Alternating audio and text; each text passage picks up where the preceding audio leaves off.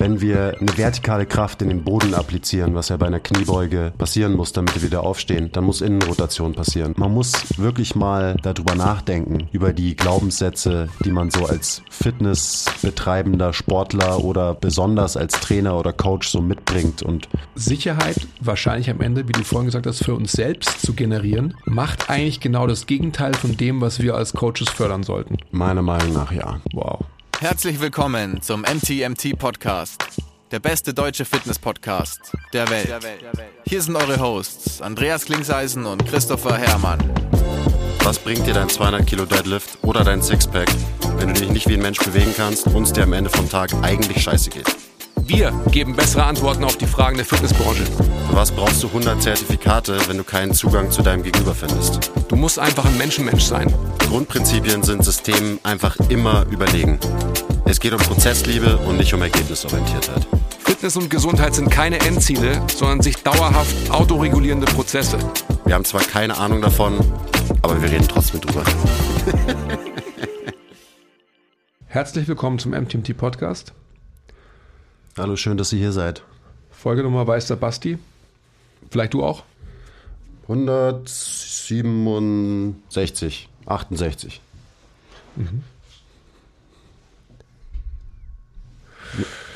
Ähm,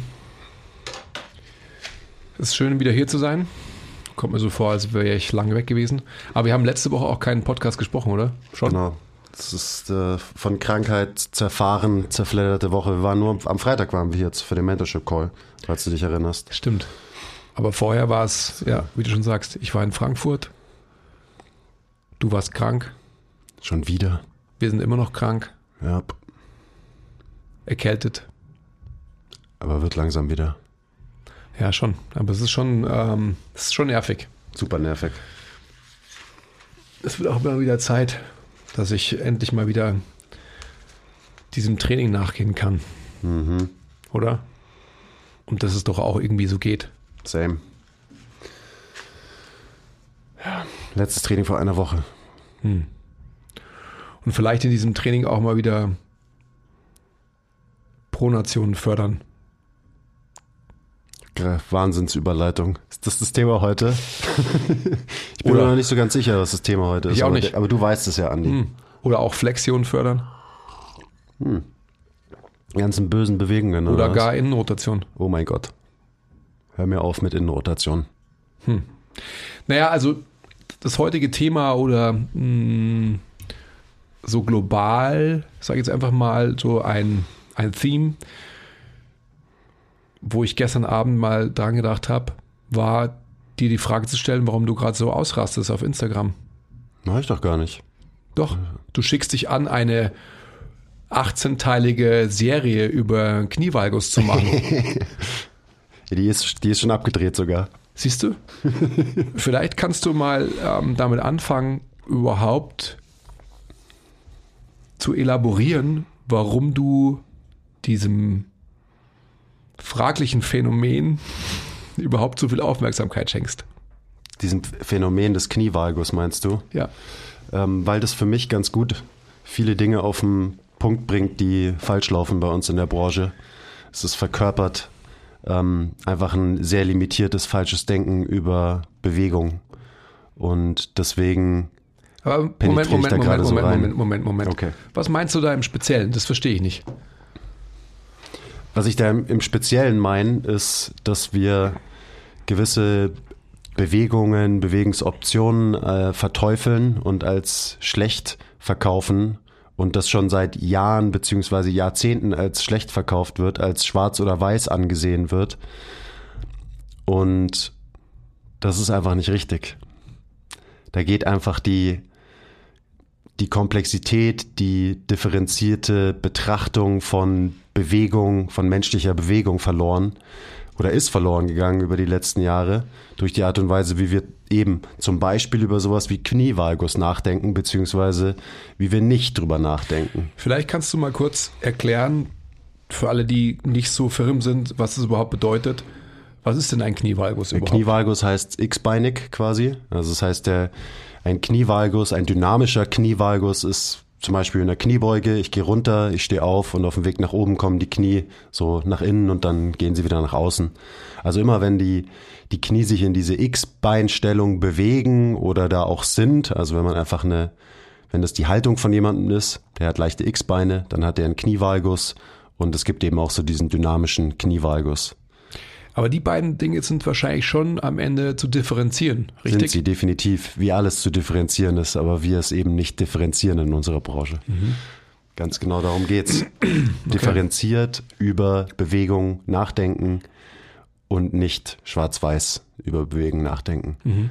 Und das regt mich tierisch auf und deswegen schreie ich so rum auf Instagram und deswegen halte ich das für wichtig, jetzt in diesem speziellen Thema mal drüber zu reden und aufzuklären, aber eben, das ist nur eine Ableitung von der ganzen Herangehensweise, wie wir so Bewegung machen in, diesem, in dieser Fitnesswelt. Mhm. Woher glaubst du denn, dass diese, diese verurteilende Betrachtung von einem Knievalgus herrührt? Das ist eine gute Frage, über die ich natürlich auch viel nachgedacht habe in diesem Kontext. Ähm, ich kann mir vorstellen, dass es, also die Frage ist ja auch so, ist das gleiche wie, man darf die Knie nicht über die Zehen schieben, bloß dass wir da jetzt schon ein bisschen weiter sind und inzwischen akzeptiert haben, dass man die Knie über die Zehen schieben darf. Beim Valgus, da sind wir noch ein bisschen hinten dran. Wo kommt das her? Das ist eine gute Frage. Ich kann mir vorstellen, dass es ähm, von irgendwelchen Studien herrührt, die gezeigt haben, dass eben der Stress auf gewissen Strukturen größer wird, wenn zum Beispiel man die Knie über die Zehen schiebt, dann kommt mehr Belastung aufs Knie, was auch einfach nur logisch ist. Mhm. Das ist halt Physik. Ähm, und dass das dann irgendwie gleichgesetzt wurde mit, ja, da kommt mehr Belastung aufs Knie, also ist es schlecht, weil ähm, da könnte man sich ja dann verletzen oder wehtun oder so. Und ich glaube, bei Vagus ist es das Gleiche, also dass halt die Belastung, die gemessene und das auch dann eben in irgendeiner Studie ähm, wirklich so bestätigt ist, dass die höher ist und deswegen muss man aufpassen wegen Verletzungswahrscheinlichkeit oder so. Ähm, dazu kommt noch die, die Vorstellung, dass das Knie ein Scharniergelenk ist. Das heißt ja auch so, also diese Kategorie von Gelenk heißt Scharniergelenk. Das heißt, wenn man dann dieses Scharnier sieht, wie es sich in einer anderen Bewegungsrichtung bewegt, als eben nur in dieser sagittalen Scharnierebene, dann kann das ja nicht gut sein, weil ein Scharnier sollte sich ja nur in einer Ebene bewegen. Das spielt wahrscheinlich mit rein. Ähm, ja, dann einfach. Ja, sorry, kann ich da kurz? Gerne. Nur, nur einen Gedanken. Also, ich bin mir auch nicht nein, nein, ganz sicher, wo es herkommt. Da. Das sind, glaube ich, so Faktoren. Scharniergelenk und äh, sagittale Ebene, das ist für mich so ein Stichpunkt.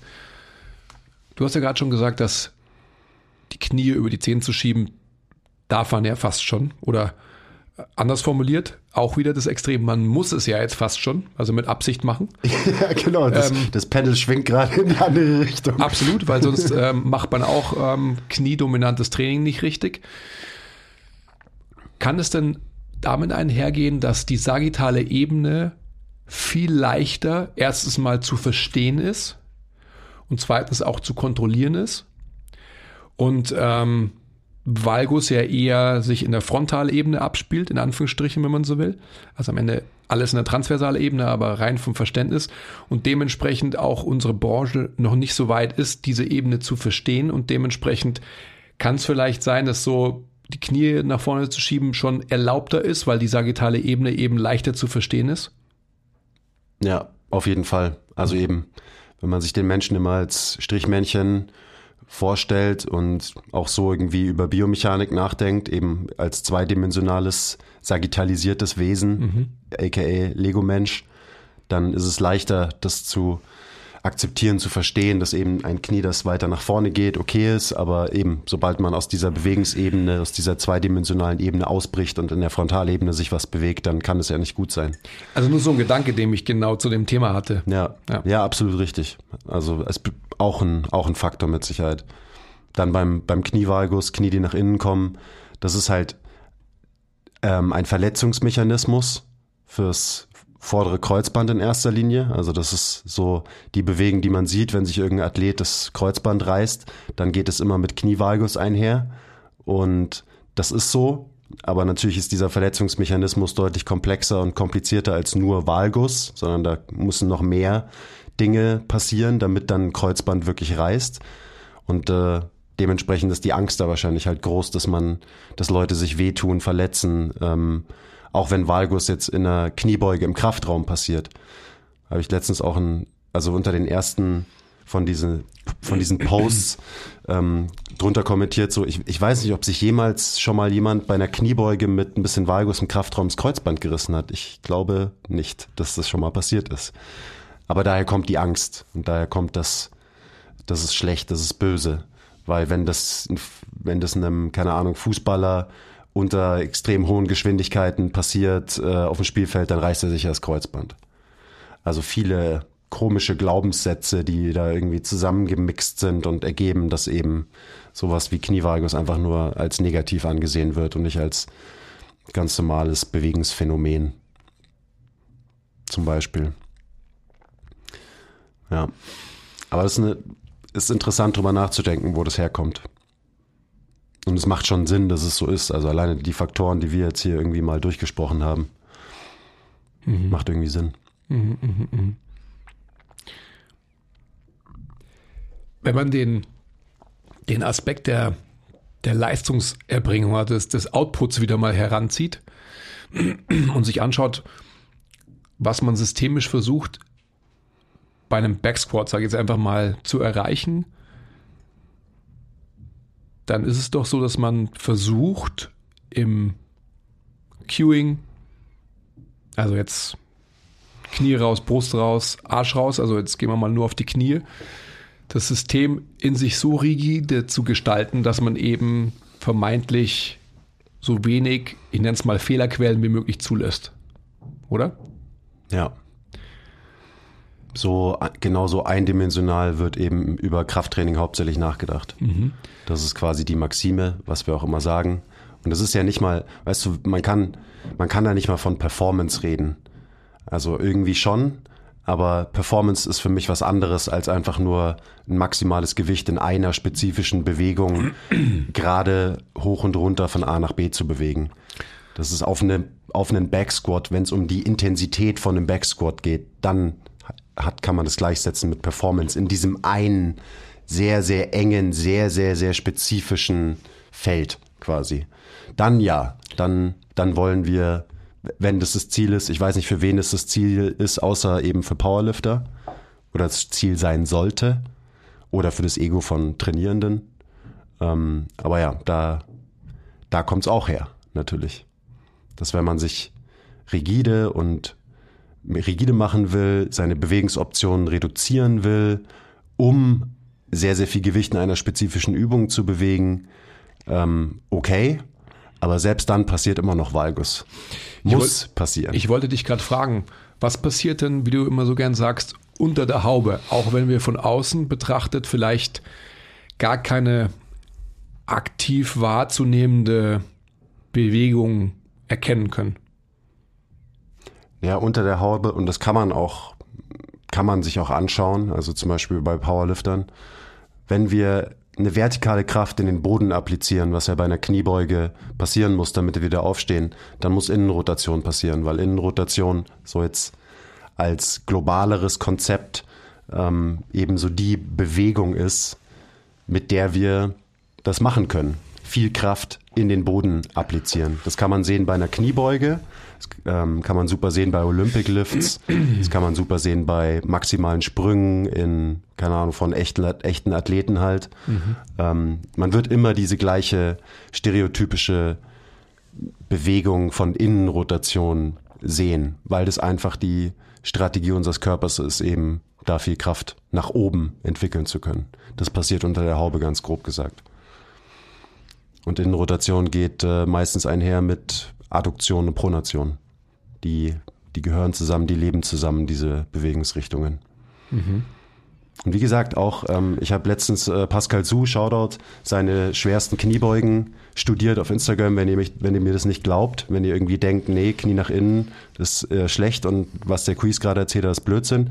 Schaut euch mal die schweren Kniebeugen von Pascal Su an und schaut euch mal an, was bei jeder einzelnen schweren Wiederholung passieren muss, damit dieser Mensch so viel beugen kann, damit dieser Mensch irgendwie 300 Kilo beugen kann. Man sieht's. Immer. Auch immer grob zum gleichen Zeitpunkt in der Bewegung, dass da eben genau diese, diese Bewegungstriade quasi passieren muss. Mhm. Und das ist vielleicht schon, weiß ich nicht, vielleicht schon zu deep und zu out there, aber es ist, ist halt so. Das ist bestimmt so, aber es ist ja auch Zeit, dass wir, dass wir alle diesen gleichen Blick bekommen. Also so nach dem Motto, du kannst nur sehen, was du weißt. Aber diese Bewegungstriade biomechanische Art besteht nun mal und das ist auch ähm, keine Meinung, sondern das ist halt ein Fakt. Ja. Ja, so ist es. Und ich glaube, eben wenn man Leuten auf einem hohen Niveau Bewegung beibringen will, egal in welchem Kontext, dann sollte man so dieses Grundverständnis dann früher oder später mitbringen. Also ich habe ja auch nicht angefangen mit diesem Verständnis.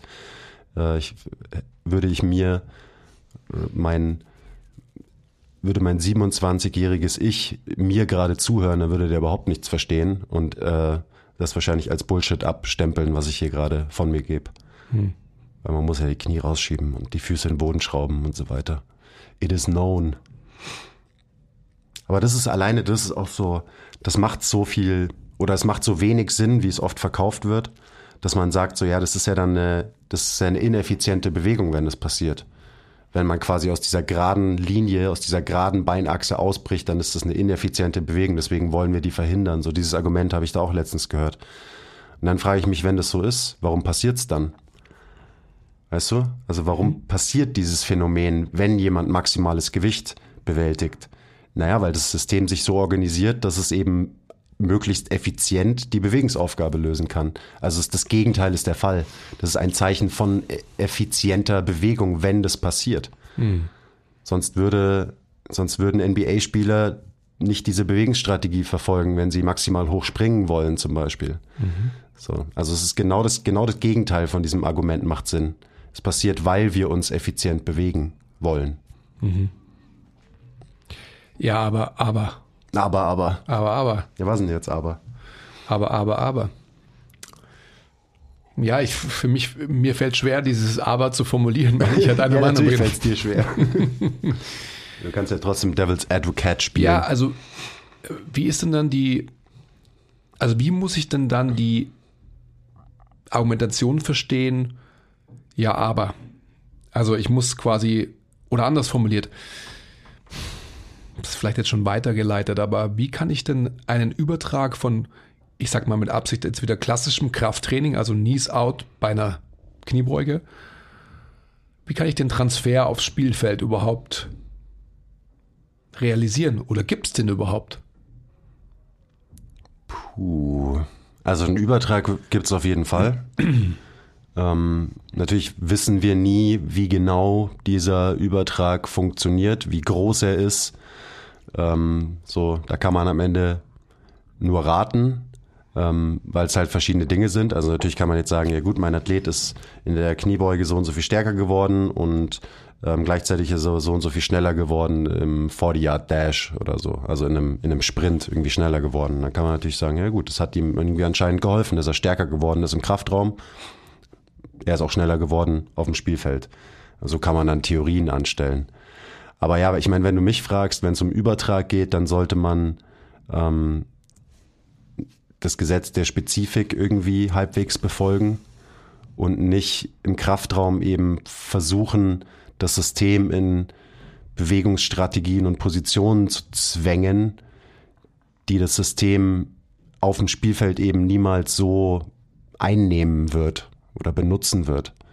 Also das, dementsprechend ist der Übertrag einfach nur jetzt, das lässt sich nicht belegen, aber wenn man einfach logisch drüber nachdenkt, meiner Meinung nach deutlich geringer, wenn man eben das System in gewisse Positionen vergewaltigt, versus das System ähm, auch im Kraftraum das machen lässt, was es auf dem Spielfeld ohnehin machen wird. Wow. Mhm. Wenn es Sinn macht. Es macht absolut Sinn, finde ich.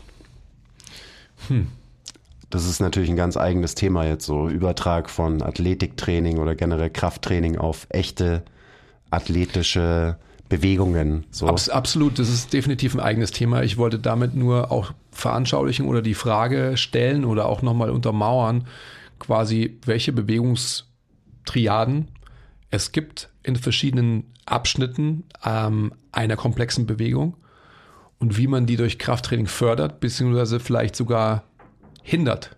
Hm.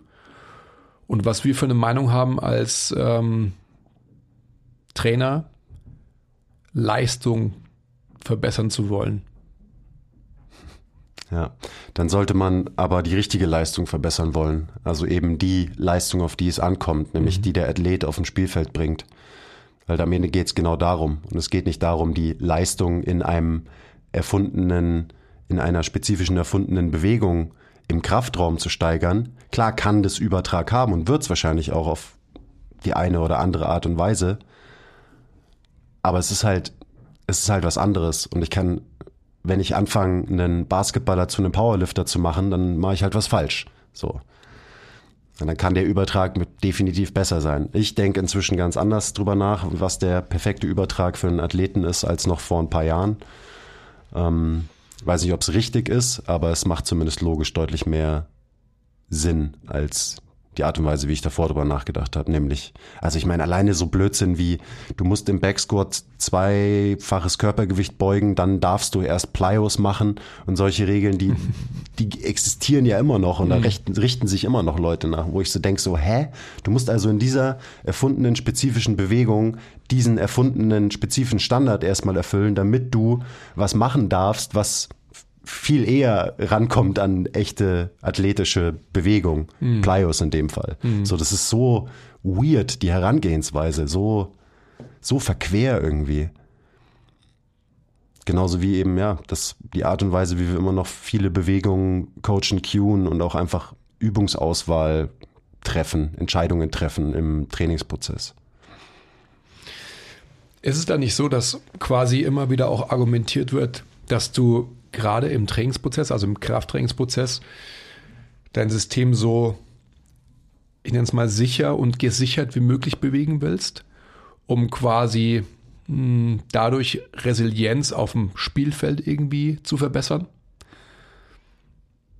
Unbedingt will ich mein System gesichert und sicher bewegen im Kraftraum. Aber was heißt denn das? Also, wenn das ist ich, die Frage, ja. wenn ich, also gerade gehen wir mal wieder von der, von der Bewegung des Unterkörpers aus, also einen Squat oder einen Split Squat. Wie viel Sicherheit habe ich quasi im Krafttraining und wie viel Chaos habe ich auf dem Spielfeld? Und wie kann mich denn, also jetzt nur dieses Übertragsdenken, bereitet mich diese Sicherheit auf das Chaos auf dem Spielfeld vor oder ist das Gegenteil der Fall? Das ist eine verdammt gute Frage. Ich glaube, ähm, die Sicherheit im Kraftraum kann einen unbedingt auf das Chaos auf dem Spielfeld vorbereiten, ähm, weil sonst gar, müssten wir gar kein Krafttraining machen, um irgendwie besser zu werden in Spielsportarten. Die Frage ist halt, wie macht man das? Und wie, also was bedeutet sicher? Weil wenn sicher bedeutet, ähm, deine Beinachse muss immer kerzengerade bleiben oder im Best, äh, Best Case ist dein Knie sogar noch weiter außen ähm, und du drückst es eben immer nach außen. Wenn das für dich Sicherheit bedeutet, dann machen wir was falsch. Übrigens auch noch ein, ein Faktor, der mir jetzt gerade einfällt, wo es herkommt, ist, wenn man sich so ein bisschen mit Training und Bewegen beschäftigt, dann versteht man ja irgendwann so, oh fuck, der Scheiß ist echt komplex und eigentlich habe ich keine Ahnung von dem, was ich hier gerade mache als Trainer. So, das muss sich jeder Trainer irgendwann eingestehen. Also wenn man bereit ist, tiefer in diese Themen irgendwie einzutauchen. Und dann ist natürlich so eine Guideline wie ja, Knie raus ist gut, und die Beinachse muss immer genau gerade bleiben. Das ist halt eine, eine, ähm, eine Sicherheit für uns Trainer. Weil dann können wir sagen, so, ha, ich weiß was. Ich weiß, wie gute Bewegung funktioniert in diesem einen Kontext. Und das gibt mir die Sicherheit. Und ich fühle mich nicht mehr so überfordert und ich fühle mich nicht mehr so, als wüsste ich nicht, was ich hier eigentlich gerade mache, weil ich mhm. habe ja diese einfache Guideline, an die ich mich halten kann. Ja, sorry Leute, aber es ist äh, so funktioniert es leider nicht. So sollte es nicht funktionieren. Was war die Frage? Ich bin abgedriftet.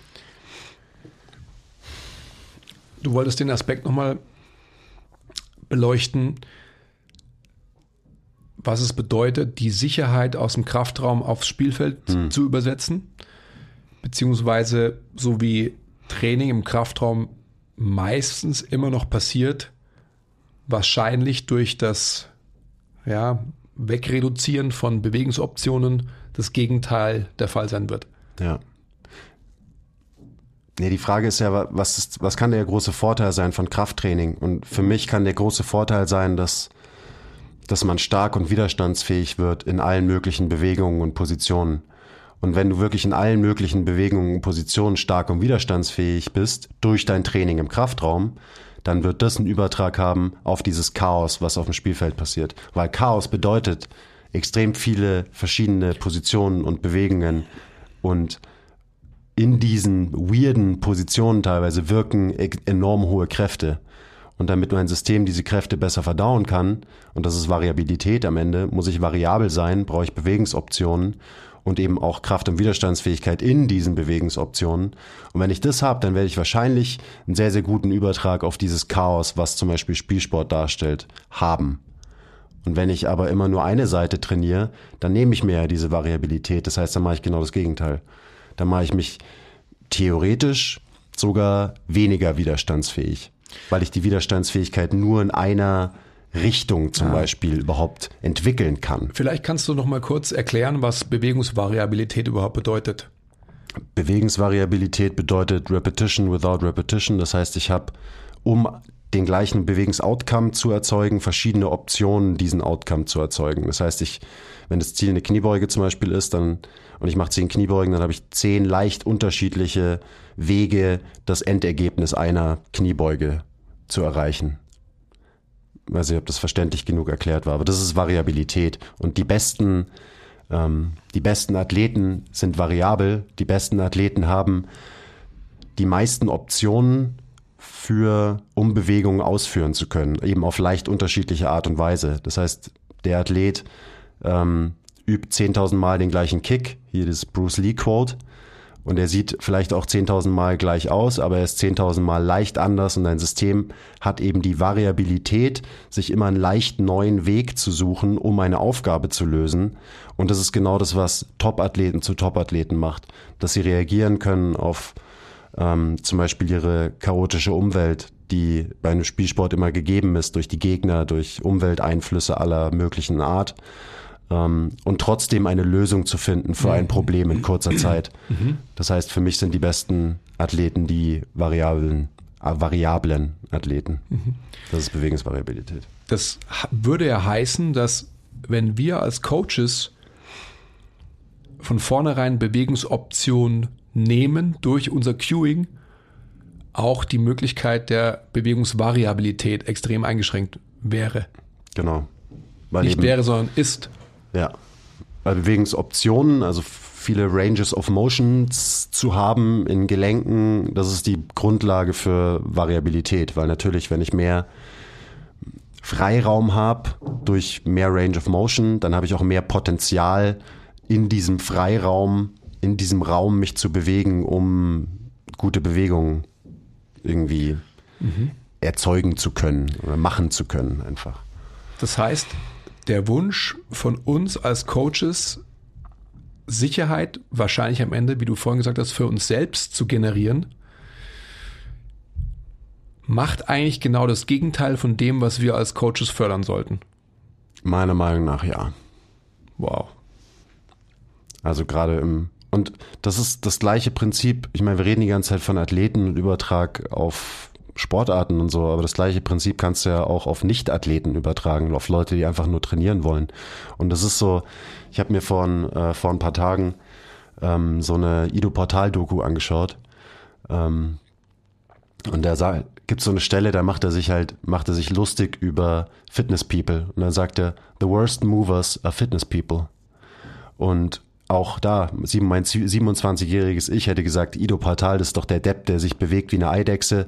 Ähm, was will der von mir? Ich schalte sofort aus, der hat keine Ahnung. Aber es ist so. The worst movers are fitness people, weil wir wenig Variabilität haben, weil wir uns komplett steif bewegen. Ja, weil wir uns halt nur in einer Bewegen, Bewegungsebene bewegen, also nur darin leben. Ja.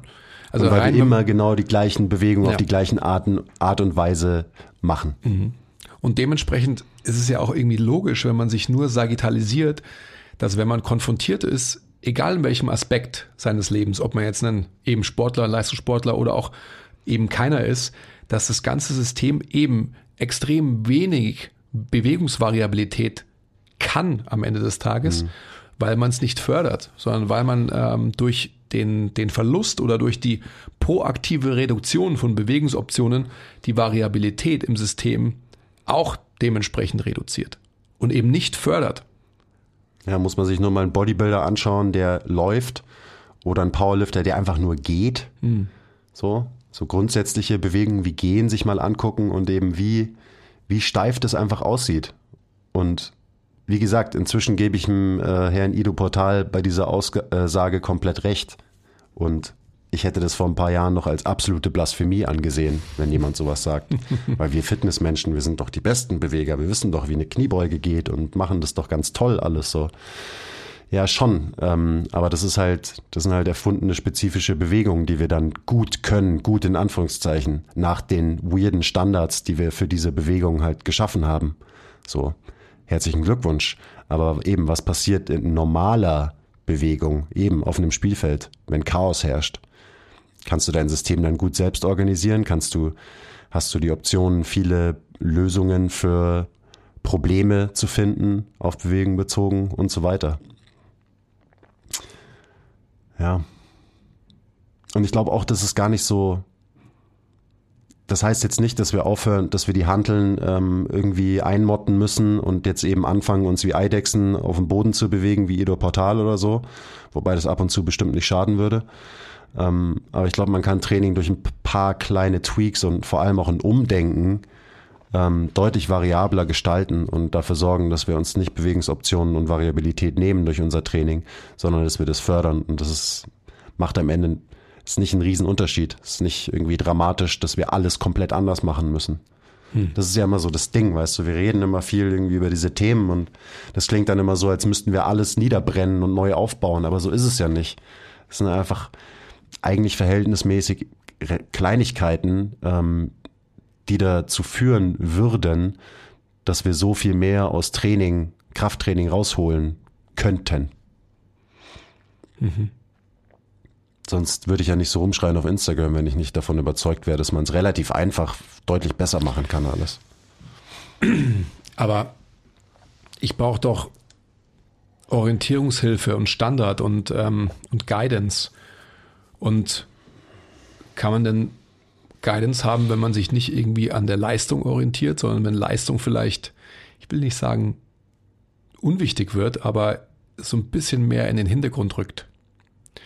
Was ich damit sagen will, ist, wenn du systemisch dich reduzierst auf eine Sagittalisierung und dementsprechend sagst, I put things up, I lift things up and put them down,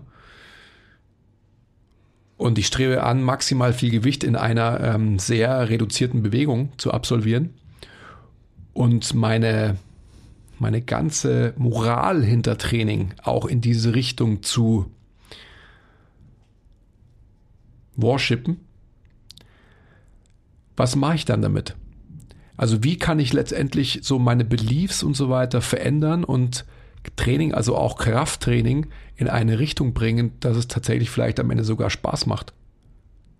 Um eine weitere Facette, einen weiteren Aspekt mit reinzunehmen, der, glaube ich, auch gerade so Thema ist auf den sozialen Medien. Wie stehst du dazu? Also, oder anders gefragt, darf Training überhaupt Spaß machen? Kleiner Break. Wenn euch gefällt, was wir machen und ihr uns unterstützen wollt, zeigt uns ein bisschen Liebe, gebt uns Feedback, teilt die Folge, supportet uns auf Patreon. Den Link findet ihr in der Beschreibung. Und jetzt geht's weiter mit der Folge. ja, das ist ja noch so eine so ein Narrativ, was jetzt eben, haben wir ja letztens drüber geredet. Äh, irgendwie ist so ein Tweet rumgegangen auf den sozialen Medien von wegen, ähm, ja, Training muss langweilig sein. Gutes Training muss langweilig sein wo ich wirklich, da bin ich ausgerastet, als ich das gelesen habe. Und ich bin noch mehr ausgerastet, als ich gesehen habe, wie viele Leute diesen Tweet gerepostet haben. Also wie viele Trainer und Coaches. So, was ist mit euch? Training muss langweilig sein, damit es gut ist? So ist es euer Ernst? Hm. Ist das die Geschichte, die wir erzählen wollen? Ist das die Geschichte, die wir erzählen wollen, damit wir Leute dazu bringen, dass sie trainieren und vielleicht auch besser trainieren? Seid ihr eigentlich bescheuert? Training muss Spaß machen. Also das ist auch wieder so, wenn du ein Stoiker bist und du hängst irgendwie in deinem Grind drin und du, du ziehst deinen Plan durch und so, weil du nie was anderes gelernt hast und keine Ahnung, du hältst es für das Richtige und irgendwie macht es dir eigentlich keinen Spaß, ja, dann mach ruhig. Ich finde es zwar extrem traurig, weil wenn ich in der Woche, keine Ahnung, acht, zehn Stunden trainiere, dann will ich doch, dass mir das Spaß macht. Also ist auch so, was, von was für einer Population reden wir jetzt hier gerade? Und wenn du ein Trainer oder ein Coach bist und mit Leuten arbeitest und das ist dein Mindset, dann viel Spaß ähm, in der Branche, viel Spaß dabei, ein erfolgreicher Trainer zu werden, wenn du diese Auffassung vertrittst. Schauen wir mal, wie weit du so kommst, wenn du nicht dafür sorgst, dass deine Kunden Spaß am Training haben. Hm. Also, wir sollten definitiv dafür sorgen und das, da steckt auch so viel drin in diesem Thema, dass Leute Spaß am Training haben und erstmal sollte man selber Spaß am Training haben, so. Oder? So, sonst hätte ich ja gar keinen Bock, das zu machen, mhm. wenn es nur eine Pflicht wäre. Und ich weiß, für viele ist Training nur eine Pflicht und das ist sehr, sehr traurig. Ähm, denn so sollte es definitiv nicht sein.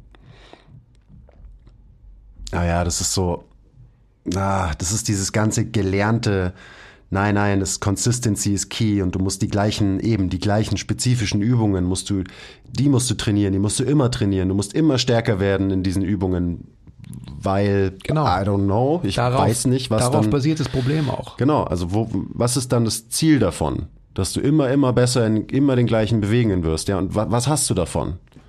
Hast du davon Gesundheit, Fitness, Wohlbefinden? Nee, ja, mhm. aber könnte noch mehr sein, wenn du es besser machst. Mhm. Ähm, sondern nee, du befriedigst nur irgendwie dieses, diese komische Getriebenheit, die man halt so beigebracht bekommt und die man so eingeimpft bekommt in unserer Branche. Und auf einmal trainiert man halt wie so ein, keine Ahnung, russischer Sportwissenschaftler von vor 60 Jahren. Und dann denkt man, das ist the way to go. Ganz seltsam, die Branche, ganz weird, auch so. Ich weiß, ich habe da auch drüber nachgedacht. So, ich bin nur am Ranten heute, aber wolltest es nicht anders. Ähm, so dieses ganze Training versus Workouts. Dass wenn du quasi immer was anderes machst, dann trainierst du ja nicht, sondern machst du einfach nur Workouts. Und es ist so. Aber wer und? Meinst du, der Mensch, der immer, immer ein komplett anderes Training macht, weil er in eine Body Pump Class geht, zweimal die Woche? Meinst du, der macht keine Fortschritte? So, Wahrscheinlich macht er viel bessere Fortschritte als der Mensch, der zweimal die Woche trainieren geht und immer genau den gleichen Scheiß macht. Weil er Spaß am Training hat, weil er es in der Gruppe macht und so weiter und so weiter. Also es ist so, das ist so ein weirdes, verqueres Denken, was wir an den Tag legen und was ich auch lange Zeit an den Tag gelegt habe, so.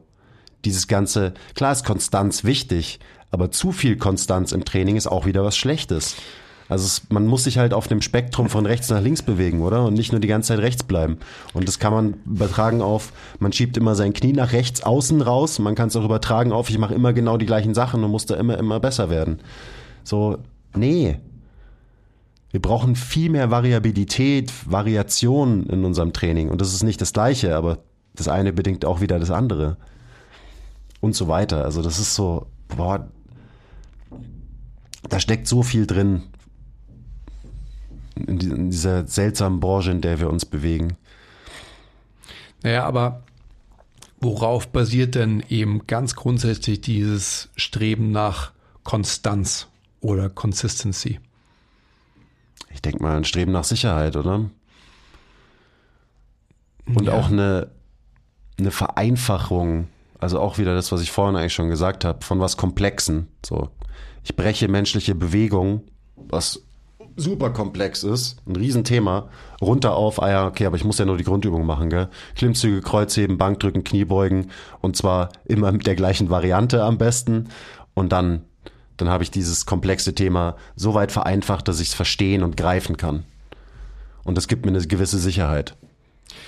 Wenn, wenn du jetzt wieder den, den, den Aspekt zwischen ähm, Training und Workout so ein bisschen als Grundlage hernimmst und die Vergleichbarkeit untereinander, dann ist es mhm. doch so, dass, dass quasi Training und zwar sinnvoll, whatever that means, Training, periodisiert, aufgebaut.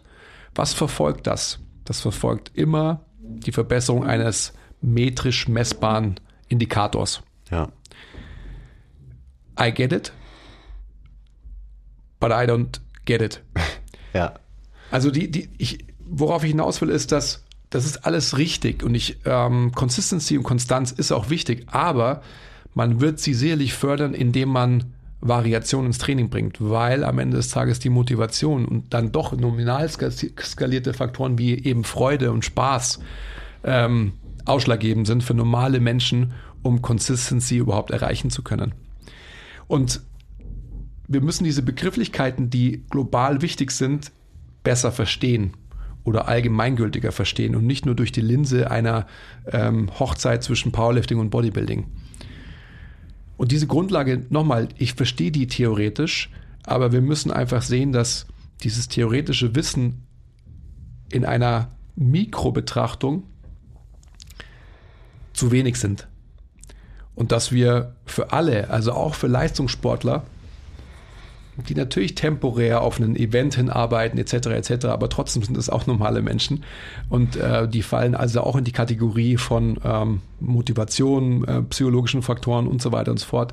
Und dementsprechend müssen wir unser, ja, unser Denken einfach erweitern und auch zulassen, dass wir viel globaler eben an die Sache rangehen und uns vielleicht nicht hinter einer Spezifik ist gleich vermeintlich wissenschaftlich oder ähm, mhm. professionellen Betrachtungsweise verstecken und sagen, naja, aber ich muss das ja so machen, weil das ist mein gelerntes Wissen. Alles, was in der Dienstleistung als Grundlage besteht, ist ein allgemeiner Menschenverstand, den wir leider nicht mehr haben, aber man kann ihn bei MTMT lernen, zum Beispiel Group Mentorship, Shoutout oder wie heißt das, Shameless Plug oder so. Mhm. Läuft gerade, by the way. Ähm, und ich glaube, da müssen wir hinkommen. Und dann können wir auch gute Trainer sein indem wir eben ähm, Spaß an der Freude am Ende des Tages proklamieren. Ja. Das ist, das ist so ein Riesenfaktor, dieses gesunder Menschenverstand gibt es nicht mehr und deswegen klammert man sich vielleicht, oder nicht nur vielleicht, sondern ganz sicher zu sehr an die Wissenschaft. Und auf einmal denken alle Trainer, dass sie irgendwie Wissenschaftler sein müssen. Und eben müssen Wissenschaftler müssen immer was messen und müssen immer alles quantifizierbar machen. Und das ist auf der einen Seite, das ist eine große, große Schwäche der Wissenschaft, also in allen möglichen Kontexten, ähm, dass man es eben durch dieses Standardisieren und Messen von allem man halt so nach und nach irgendwie vergisst, dass es ja eigentlich um Menschen geht und so und Menschen halt komplexe Wesen sind mit Emotionen und Gefühlen, die eine sehr, sehr wichtige Rolle spielen. Und so diese Verwissenschaftlichung vom Training, ähm, wenn die ein bisschen zu weit geht, dann kommt das dabei raus, was man dann eben so beobachten kann. Und Quantifizierbarkeit ist ja eben, wie du sagst, ist ja alles, ist ja alles richtig und ist ja auch ein wichtiger Teil. Ich quantifiziere ja auch alles, was ich in meinem Training mache. Aber die Frage ist, wie geht man damit um? So, ist das, wird auf einmal das Quantifizieren zum Ziel deines Trainings? Trainierst du nur noch, damit du irgendwelche Zahlen steigern kannst, aufschreiben kannst. Weil wenn das, wenn das der Fall ist, dann ist es irgendwie schade, weil eigentlich geht es ja im Training und bei Bewegung um was anderes. Nicht nur darum, um irgendwelche Werte zu steigern, irgendwelche Zahlen zu steigern. Das ist ein Teil von diesem Prozess, aber mhm. es sollte nicht den Prozess bestimmen. Und es tut es aber bei sehr, sehr vielen. Außer du bist, äh, du hast ein ausgewiesenes Ziel, du bist ein Powerlifter, du willst dieses Total haben, dann ist dein, dann ist dein Ziel schlichtweg, diese Zahl nach oben zu bringen. Das ist so. Aber dann reden wir wieder von 0,2 Prozent der Bevölkerung eigentlich. Und so weiter. Also ja, die, die Quantifizierbarkeit, die ist Fluch und Segen zugleich so ein bisschen. Das ist, man sieht es ja auch jetzt nicht nur aufs Training bezogen, sondern man will ja alles quantifizieren jetzt. Die Lifehacker da draußen. Ich muss alles, ich muss alles tracken, ich muss alles genau quantifizieren. Ich muss das letzte bisschen Spaß aus meiner Ernährung raussaugen, aus meinem Training.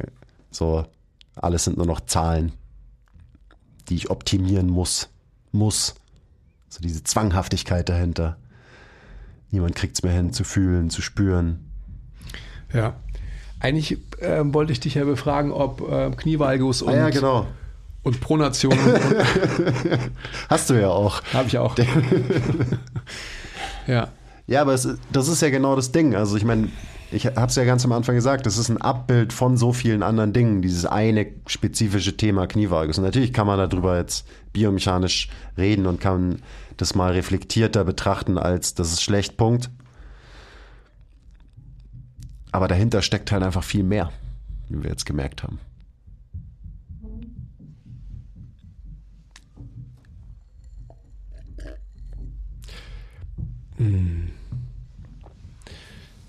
Wie kann oder wie muss denn Training in der Zukunft aussehen?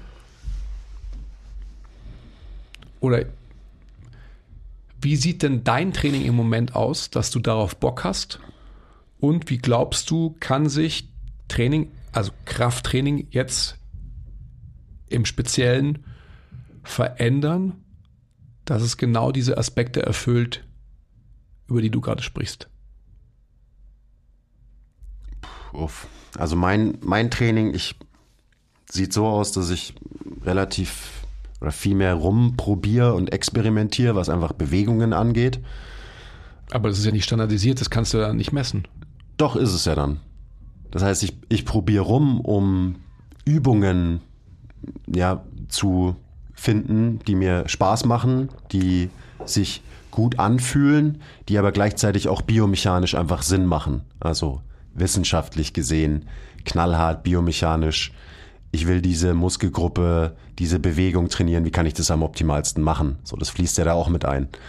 Ähm, und dann spiele ich halt so ein bisschen rum, finde ein paar Bewegungen, die mir Bock machen, ähm, will das quasi wirklich eben dass ich variabel bin, sprich, dass ich irgendwie in, in allen möglichen Ebenen und Positionen mich bewege, aber halt auch immer mich dabei belade und belaste. Das ist ja das, das Wichtige. So, ich kriege jetzt nicht irgendwie am Boden rum und sag so, oh ja, die bewegen hier, die ist irgendwie cool, weil ich bin eine Eidechse oder so, sondern ich gehe in alle möglichen Positionen und da bewege ich Last und da bewege ich progressiv Last so, das ist, da hat sich nichts geändert. Das ist ein ganz normaler Trainingsprozess. Das heißt, ich habe einen Trainingszyklus aus vier bis fünf Wochen und über diese vier bis fünf Wochen werde ich stärker in diesen Bewegungen. Aber dann wechsle ich halt diese Bewegung wieder komplett. Meistens. Und dadurch, weil Variabilität bedeutet ja auch nicht, dass ich einfach immer nur irgendwas mache. So. Vielleicht kriege ich es auch nur nicht hin, das zu machen, weil ich es halt anders gelernt habe. Und das steckt immer noch in mir drin, dass ich halt mhm. einem Plan folgen muss. Aber das ist ja auch okay so. Eben, Plan gibt dir Sicherheit. Ein Plan gibt dir einen Plan, dass du überhaupt weißt, was mache ich denn heute am, am Montag. So. Ähm, ja, lange Rede, kur, lange Rede, kurzer Sinn. Ich mache einfach Bewegungen ein bisschen anders. Ich mache, ich konzentriere mich sehr, sehr stark auf wirklich die Bewegung an sich. Das heißt, ich versuche nicht jede, dass jede Kniebeuge genau gleich aussieht, ähm, sondern ich konzentriere mich auf bestimmte interne Dinge. Wie ist der Druck auf meinem Fuß? Wie, eben, wie bewege ich mich von A nach B. So ist einfach nur so dieser Prozess, der vor meinem inneren Auge abläuft währenddessen, der halt einfach einen, einen anderen Fokus hat als noch davor. Und dann werde ich natürlich auch stärker in diesen ganzen Bewegungen, die ich mache. Das ist so runtergebrochen mein, mein Trainingsprozess. Was war, was war die Frage? Ich habe es auch vergessen. okay, gut. die Frage war, ähm, wie sich Training im Kraftraum im Speziellen in der Zukunft auch verändern kann oder muss aus deiner Sicht? Hm. Oder ich, ähm, ich schneide es noch mehr zu. Wie ist denn deine Herangehensweise mit den Menschen, mit denen du arbeitest? Wie trainieren die denn? Eigentlich genauso. Also so wie du. Ja, also so was die Konstanz angeht, die sind weiter konstant einfach in Bewegungen, auch wieder für den Faktor Spaß, weil Training macht Spaß, wenn man sieht, dass man besser wird in was. Und wenn du einfach jedes Training irgendwas komplett Neues machst, dann hast du nie dieses Gefühl, ah, okay, ich werde hier wirklich besser in diesen Übungen, weil die Übungen sich viel zu oft wechseln. Das heißt, wenn du halt über, wenn ich mit einem Kunden vier Wochen lang ähm, Trapper Deadlifts mache und in Woche vier hebt der 20 Kilo mehr als in Woche eins und ich sag ihm das auch wirklich, halt ihm das vor Augen, dann so, ach geil, dann hat dieser Mensch wird dieser Mensch motiviert sein und Spaß haben und wird wiederkommen, weil er eben einfach eine positive Veränderung wahrnimmt. So, das ist schon mal, schon mal wichtig. Und dann ist aber einfach nur so die Frage, wie, auch so, wie viel pfuscht man rein als Coach? Das ist auch so ein Ding. Also jetzt gerade im Prozess, im Training mit meinen Leuten. Wie viel sag ich den Leuten, du musst diese Bewegung genau so machen, weil so ist sie richtig, versus wie viel lasse ich die Bewegung einfach passieren unter gewissen Constraints, unter gewissen Vorgaben, die ich natürlich trotzdem gebe. Ähm, aber ich, ich lasse das System sich selbst organisieren in erster Linie und versuche nicht alles genau zu standardisieren und zu steuern. Und das ist der größte, der größte Unterschied in der Art und Weise, wie ich inzwischen Leute coach ist. Ähm, ich gebe ihnen ein paar Constraints, ich gebe ihnen auch Cues natürlich hier und da, aber meistens halte ich mein Maul, während die trainieren und sich bewegen. Und früher habe ich das nicht ertragen können, mal für einen Satz einfach nichts zu sagen oder einfach nur Wiederholung zu zählen. So, ich musste immer irgendeinen Cue geben, einfach nur auch, damit ich mich als Profi fühle oder so. Und inzwischen ist mir klar, dass man ein wahrer Profi ist, wenn man Bewegen versteht und mit maximal wenig Input, was Cueing und Coaching angeht, den Outcome bekommt, den man haben will. Und der Outcome, den ich haben will, ist oft eben eine gute Selbstorganisation in Bewegung vom System meines Kunden. So, bisschen abgedriftet, aber das ist so eine Grundsätzlichkeit im, im Coaching, die, glaube ich, wichtig ist. Dass wir auch akzeptieren als Coaches, dass wir nicht immer, dass wir es nicht besser wissen als unser Körper. Also meist in den wenigsten Fällen. Manchmal ja, aber meistens nein. Eben zum Beispiel. Oh, dein Körper macht einen Knievalgus. Das ist aber falsch. Also muss ich jetzt immer cueen bei jeder Wiederholung, Knie, äh, drück dein Knie nach außen. Hm, können Sie sich auch mal die Frage stellen, warum kommt denn das Knie überhaupt nach innen? Hm. Ja, also selbst wenn es natürlich so ist, aber eine Kniebeuge ist ja was ganz anderes. Aha. Also es ist alles spielt da rein in diesen Prozess. Es ist, äh, das ist eine Frage, die, die schwer zu beantworten ist. Ähm, aber ich glaube, ich habe es schon so ein bisschen getan. Und dann eben auch wieder einfach die, die Ranges proaktiv trainieren, die man vielleicht verteufelt und vernachlässigt hat über Jahre. Also eben dafür sorgen, dass Leute wirklich variabel und widerstandsfähig sind in allen möglichen Positionen, nicht nur in Extension, nicht nur in Außenrotation, sondern auch in Flexion, auch in Innenrotation, auch in Pronation, auch in Adduktion. Absolut. Also ich merke, wenn ich diese Diskussion gerade so führe oder auch in der äh, nahen Vergangenheit geführt habe, dass Leute halt sagen, ja, also ich verstehe theoretisch, was du mir sagen willst, aber weil meine Argumentationsweise ist immer gar nicht auf Leistung oder auf Effizienz bezogen, sondern tatsächlich auf vielleicht was faktisch Greifbares für die Menschen, sprich Schmerz und mhm. Degeneration. Also weil die meisten Schmerzen, die wir ja haben, sind jetzt keine akuten Traumata. Ja, auch natürlich, aber äh, degenerative Verschleißerscheinungen des Bewegungsapparats. Und ähm, durch klassisches Krafttraining werden diese angestrebt zu verändern, werden aber weiterhin befeuert und nicht zum Positiven verändert. Hm. Und da spreche ich natürlich sehr subjektiv anekdotisch. Von das meiner. Darf, darf man nicht. Ist nicht wissenschaftlich, Andi. Ja, Ah, doch, aber, ist es. aber n gleich 1 ist, ähm, ist halt einfach in diesem Fall das, worüber ich spreche. Also ich spreche über mich. Und ähm, naja, das ist halt nicht wegzuargumentieren, dass einfach 20 Jahre extensionsgetriebenes Krafttraining gewisse Folgen haben. Das ist einfach Fakt. Und dann kommen Leute wieder auch mit der Argumentation, und das verstehe ich auch total. Bei mir ist es nicht so. Ja, es ist so lange kein Problem, bis eben zum Problem wird. Und deswegen sage ich, ich bin dafür da, zu versuchen, Verständnis zu schaffen, dass man früh genug anfängt damit, Dinge zu verändern, damit es halt kein Problem wird. Ja. Und ich glaube, das ist so ein ganz, ganz wichtiger Punkt, den wir, und da wiederhole ich mich und, oder wir uns sehr gerne, dass wir einfach als Branche die Möglichkeit haben, viel, viel, viel, viel mehr zu erreichen und einen viel besseren Job zu machen, als wir es jetzt im Moment machen. Und das ist so, ja, also wenn man mit dem Abstand der, der Lebensjahre auf dieses Phänomen blickt, der, der Einsilbigkeit, dann hat man so viel Möglichkeit, irgendwie ähm, so viel mehr zu erreichen und die Scheuklappen abzulegen. Und dann macht Training auch halt so viel mehr Bock am Ende des Tages. Ja. Klar, weil man freier ist, weil man nicht so limitiert ist. Und am Ende ich meine, da müssten wir auch mal eigentlich einen Roundtable-Podcast drüber machen. Also so N gleich 1 mit dir, mit dem Tilo, mit dem Rob, wie er inzwischen halt einfach anders trainiert und wie wie ihr euch halt auch inzwischen fühlt. So. Und davon kann ich ja auch schon ein Lied singen. Mhm. Und ich mache das noch nicht so lange wie du, aber einfach wie, wie gut ist und ich rede davon immer sehr, sehr wenig, was schade ist, weil man eben, man darf ja nicht von der eigenen Erfahrung reden und man darf das auch nicht als Argument verwenden, sonst wird man gecancelt. Ähm, aber wie gut ich mich fühle, wie gut ich durch meine Basketball-Saison gehe, so ich, ich bin der Schwerste in meinem Team, ich bin der Größte in meinem Team, ich spiele die meisten Minuten in meinem Team ähm, und trotzdem bin ich, glaube ich, der Einzige, der die ganze Saison noch kein einziges Wehwehchen hatte. Also es funktioniert einfach. Die Art und Weise, wie ich trainiere, es funktioniert ja. verdammt gut. So. Und es ist nicht nur auf Basketball bezogen, sondern einfach insgesamt so. Mir tut absolut nichts weh. Mir geht's super. Und im, auch im Vergleich zu wie ich trainiert habe davor, da ging es mir nicht so super. Also das ist jetzt nicht so, dass es mir einfach immer noch super gut geht, sondern es, das hat sich auf jeden Fall verändert. Das subjektive Gefühl, n gleich 1, wie fühlt sich mein Körper an in Bewegung. Und das ist am Ende, sorry, auch der beste Beweis dafür, dass es halt funktioniert. Ja.